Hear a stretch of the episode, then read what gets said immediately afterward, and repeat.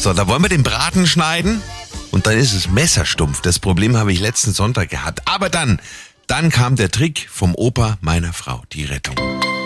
Der Samstags Lifehack mit Simon. Um das Messer wieder scharf zu bekommen, reicht eigentlich ein Teller. Einfach die Schneide des stumpfen Messers unten am Rand, auf dem der Teller normalerweise auf dem Tisch steht, entlang schleifen. Nach ein paar Mal ist das Messer wieder scharf. Ich war überrascht, wie gut das funktioniert und hat mir gleich mal in den Finger geschnitten.